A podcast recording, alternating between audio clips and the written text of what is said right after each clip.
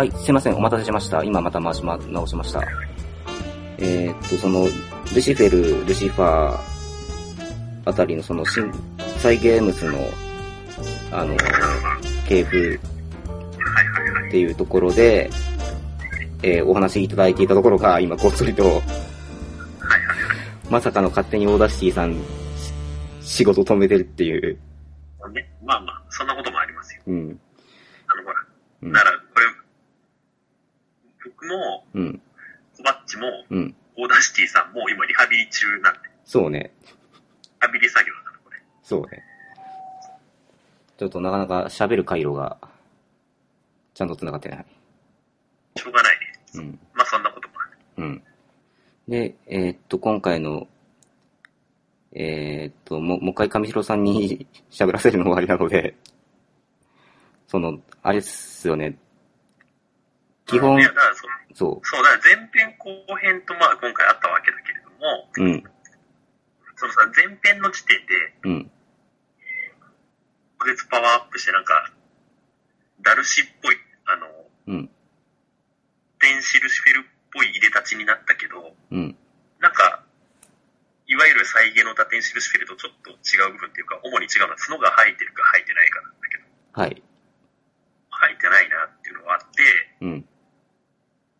もしかしてこの後生えんじゃね？っていうおー、なるほど。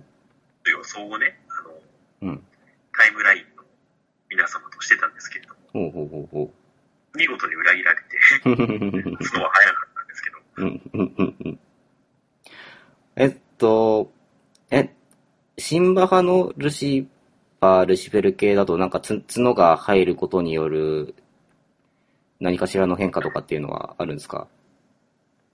単純に、うん。あの、いわゆる、いわゆる天使長ルシフェルみたいなうん、フェルで、そこからうん、打点して、うん、天使となったうん、ルシフェルっていうのが、おおよその、うん、おおよその再現芸のうん、うん、流れなんだけれども、うん、あ、ルシフェルみたいな顔した奴らがいっぱい出てきて、うん、呼び方もなんか微妙に違うし、うん、なん、なんやねんこいつらっていう感じだったのね。うん、うん、うん、かなんか天使長ルシフェルが闇に落ちるのかと思ったらそんなことはなく、うん。なんか最初からやべえやつのルシファーさんが出てきてしまって、ああ、そうね。そういう流れだったんですよね。うんで、天したら角は生えてきてるうんって、いう印象だったんだけど、うん、このシナリオ的に言うと別に、うん、まあそもそも打点したわけじゃないし、うん。そうね、体は使われちゃったけれども、別にルシフェルの人格としては全然別のところにあって、なんかルシファーさんがなんか、え我よと、うん、打天使っぽい入れ立ちだけど、まあ別に打天使ではないんだよな、これはっていう、うん、そんな状態になったわけだけど。うん、うん、うん、うん。なんか、いや、パーツ足んねえな、あ、角が生えてねえんだ。うんで、そう、だから角をね、うん、てっきりこれね、うん、これっていうかあのタイムラインの皆々様とね、うん。奪い取るんじゃないかって思ってたんですよ。な、ん、ん？リアルの、うん。ああ、奪い取る。あのいや、なんかちょうど良さそうな角をさ、ベリアルがさ、アバターの力を取り込んだら生やしちゃったからさ、うん、うん、このベリアル、うん。なんか前編の時点で、うん、など許すものか、うわー、でも死んでゆく、みたいな感じで死んだと思わせて、実はうん、生きてましたよ。で、ひょっこり出てくる、まあ、あるいは死んだ死体のうん、ルシファーさんが、うん、さらにコアを奪い取って。そして角が生えたうん。完全版ルシファー様になるんじゃないかなって思ってたんですけど、うん、うん、うん、ではなかっうん。なまあ確かにその、あれっすよね。あの、ベリアル自身も、あの、サリエルの羽を奪い取るっていう描写があったんで、まあ同じゲートをやるんじゃないかっていう予想が確かに立ちそうなものであるけど。うん。た。ただ、あとはいえ、そう、ああ、だからその流れかな、でもちょっとミスリードっぽいかもなっていうのもあったね。実際ミスリードだったというか、うん。してられましたね。だから角は生えてるうん。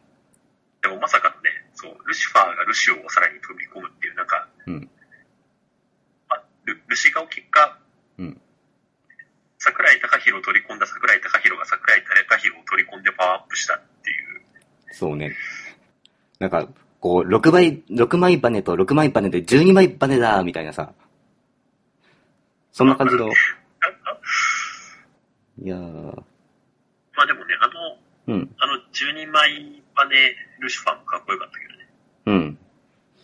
そう、今回、なんか今、まあ、その、失楽園から今回に至るまでの間で、その、ストーリーイベント自体もいろいろシステムアップデートというか、なんか表現の幅が広がったこともあって、なんか、まあ、なんかそこの進化の積み重ねの結果、結構、その、演出もかなり良かったなっていう、その、なんか、そのル、ルシファーの見せ方含めて、っていうのは僕は感じました。うちの、うちのヌクコがね、さっきからね、うん。強烈に邪魔してくる。はいはいはい。昨日かまってやらなかったから。ああ、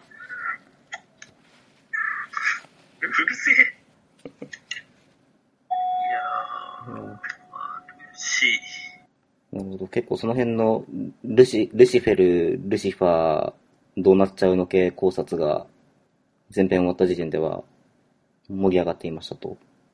そう、結局、ルシオほとんど前編だって出てこなかったから、まあ、うん後編で、うん。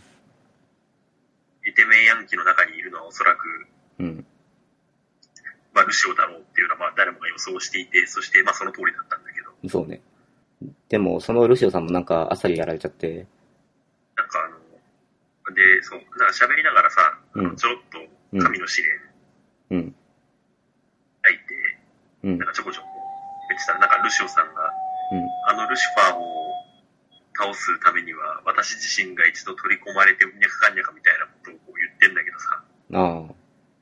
いや、取り込まれなければそもそも12枚バネのサンダルゴンで倒せたんじゃないのっていうちょっと おお、神よ、なぜ試練を与えるのですかみたいな、そんな。その試練本当に必要だったんですか？そうそうそう。ちょっと待って、その試練本当に必要ですか？みたいな。そうね、なんか、別にそのサンダルフォンの12倍バネ覚醒も、その、12倍バネルシファーの力にこうしてっていう感じじゃなかったからね。なんかたまたまルリアが拾った羽持ってたおかげで助かったみたいな感じだったけど。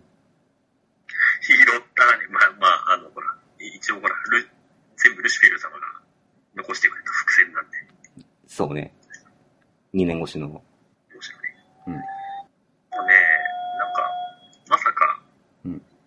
最初はでも、そんなつもりじゃないアイテムだったと思うんだよね、あの白い羽も。ああ、か、あれでしょ？風の噂でしか聞いてないんだけど、そもそも、うん。サンダルフォンをこんなになんか活躍させる予定もなかったとかって。マジで？え、そうなの？か、そう、どどうして空は青いのかの最初の時に、うん。サンダルフォンやたら人気出ちゃって、ああ、じゃあサンダルフォン人気出たし、じゃあサンダルフォンの話引っ張るかっていうんで、うん。が失楽園でもなんか続投というか、うん、うん、うん、サンダルフォンにこうより。注目したというか、うん。話の展開になったっていうなるほど。ことらしいんだけど、なるほど、なるほど。多分そのタイミングから、まあここまでのオチはまあある程度は引っ張ってたんだろうなってのがあるんだけど、うん、うん、うん。うんそうね、もう、結構、ツイッターの考察班の人たちとかも、もうこのうち失楽園の時点で結構、もう今回のトリプルゼロの展開を見据えていろいろ伏線張ってたんじゃないかみたいなことはいろんな、そこ間違いないと。うん、逆に初回にから続いてるっぽい伏線は存外になんか伏線っていうかまあ、うん、ないけど結果として回収できたみたいな、なんか、なあ、それぐらいな感じなんじゃないかなとはまあ思ってるんだけど。まあ、そうね。あの、結構言われているのが、あの、チェスのくだり。ああ、チェスね。うん、チェスのくだり、確かに、しょ、あの無、無印ドソラでは、そんな感じの話は一切なかった気がするので、結構、あの、失楽園の方だと、その、捨て駒がうんぬんとか、その辺のセリフをサンダルフォン君が結構喋るっていうことで、もう、うん。そのあたりの物語の構想としては、もう失楽園の頃からあったんだろうな、みたいな話を、どこかしらの考察で。猫がとても荒ぶる。いやー。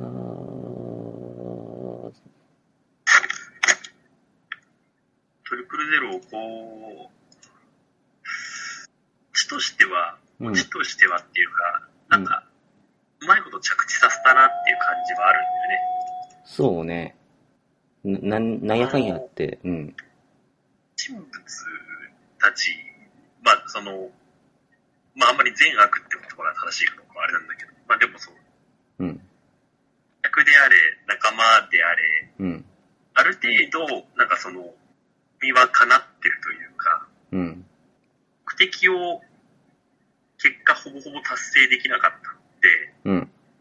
ブさんぐらいなのかな。ああ、バブさん、確かに。結果、なんか、本名出さないまま消えてったけど。そうね、結局、バブさん本名何だったんだろう？おそらくベルゼバブなんだろうけど。ああ、なるほどね。なんか勝手になんかバブリエルとか適当に読んでたけど、僕は。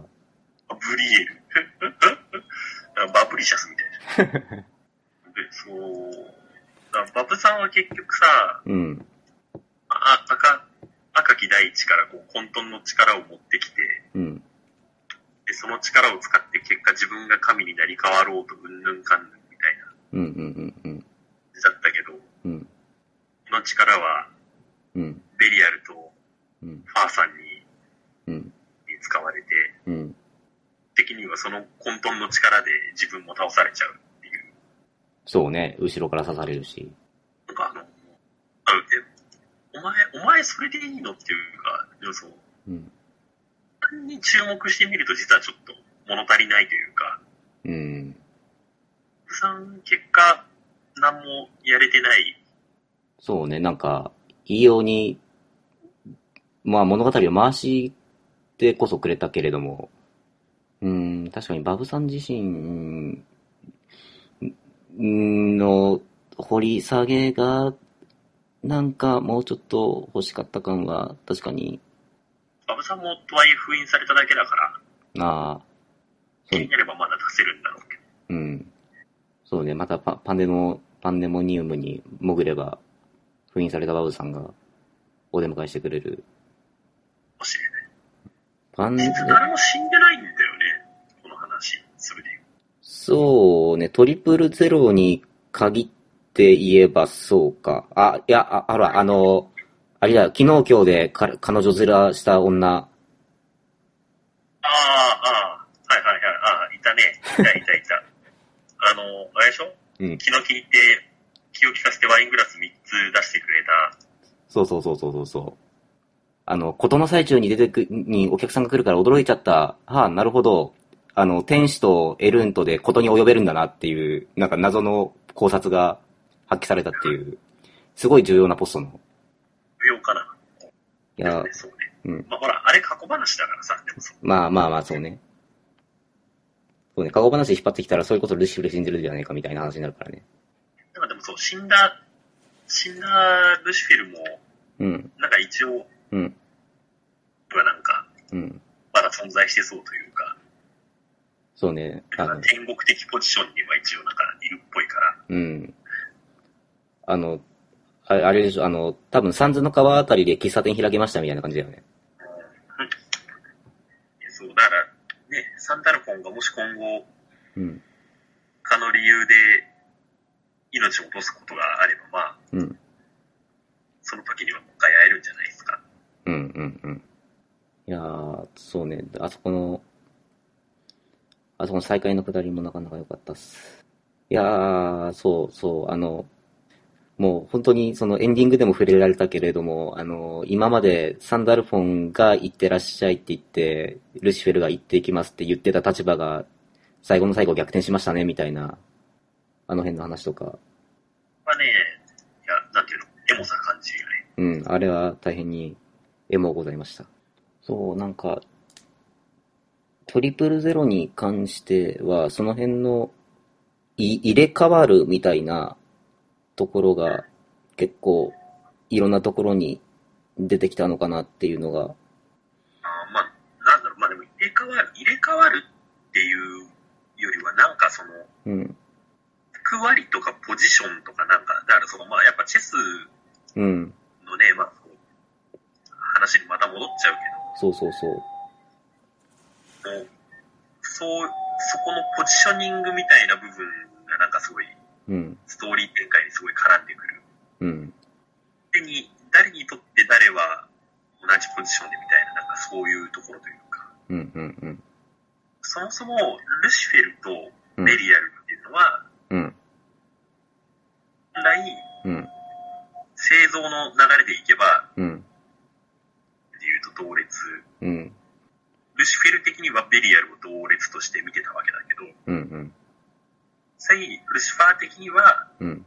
まあ、自分と同じ顔で作ってるわけだし、ルシフェル自身、うん、ルシフェルこそが自分と対等だって思ってて。ああ、なるほどね。ルシフェルのもとに、一応副官として、うん。ミカエルがいて、うん。ここにはベリアルがいてっていう、うん。そこはそこで一個の対比の関係ではあって、うんうんうんうん。そんな、そんな対等だと思ったルシフェルにとって対等な存在として生み出されたのがサンダルモン。そうね。っていう、なんか、なんかその、誰々にとっての誰々はみたいな、なんかやっぱそう、そういう、うん、そういう話の運びがなんか、うんうん。ね、なんかその、うん、みんなの生みの親である、うん、さんですら、うん。あ、君、君、ルシオの写しみなんですよ。ああ、そうでした。そうでしたよ。その、ルシオの写しみとしてルシファーが生み出されたように、うん。写しみとあれはまた違うけど、としてまあでもそう、ルシフェルが生み出されて、うん。で、そのルシフェルがサンダルフォンをっていう、世代交代いや、世代でもないのか。ルシフェルうん。が、うん。の役割を継がせる存在を、まあ、まあ、あれは意図的に作ってないからっていうのもでもあるのかもしれないな。もう、ルシフェル、うん。アルフォンって、うん。役割はよくわかんないけど作った。ああ。が出発点だから。うんうん。もしかしたら、あそこで最初から、うん。天使長という役割のスペアとして、うん。弟子を作れって言われてたら、うん。ジオからのルシファーからのルシフェルと同じように、うん。ルシなんちゃらだったかもしれない。ああ。でもそうはならずにサンダルフォン。サンダルフォンだったんだね。うんうん。まあなんか、あのー、あれ、その後継機の天使たちは、なんか、き、役、機能が制限されるみたいな話が、あったから、なんか、そ、そんな感じで、こう、とりあえず作るだけ作ったけど、そこに役割を持たせるっていうところが欠落したあんのか？でもね、あの、スンダルフォン、生まれた年代で言うとかなり、うん。新しい方というか、うん、いわゆる、ね、第三世代より後、うん。そうか。もう制限自体はもっと本来かかってそうなもんなんだけど、うんうんうんうん。やっぱルシファーさんじゃなくて、ルシフェルさんだからなんか、うん。全然ないんだよね。ああ。なるほどね。まあ、与えられた役割的にもね、そもそも機能制限されちゃいけない役割だから。うん、うん、うん、うん、うん。だから、えー、っと、ルシファーがルシフェルを作りました。で、ルシファーが他の天使たちも作ったんだけれども、その、つく、他の天使を作るときに、ルシファーさん的にはちょっとほ、他の天使たちは機能制限かけようぜみたいな感じで、ポ機能制限かかかった天使たちを量産しました。そうね。まあ、あの、ルシファーが機能制限かけたかったっていうよりは、評議会が機能制限かけろって言ったみたいな話もあるから。ああ、そっかそっか。そうだよ、評議会、評議会だよ。評議会、まだ、お話の表舞台としては出てきてないですね。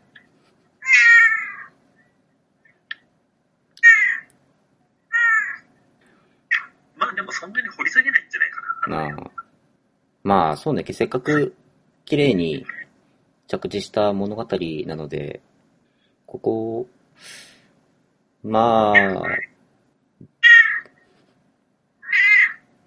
まあ、ルシファー、ベリアルを再登場させるとしたら、そのタイミングで評議会も一緒にセットで出てくるよぐらいの感じですかね。このスケール感だと、天使の物語、終えられてないことになっちゃうから、もうそのスケール感じゃ出さないんじゃないかな。なるほどね。あいつがもう一回登場するにしても、うん、次はもっと広い話。うんうん、だから、もう月だよね、それこそ。ああ、そうね。月、月、あの、グラブルの世界設定がね、未だに僕の頭の中で整理しきれてなくて、あの、月の勢力が5つ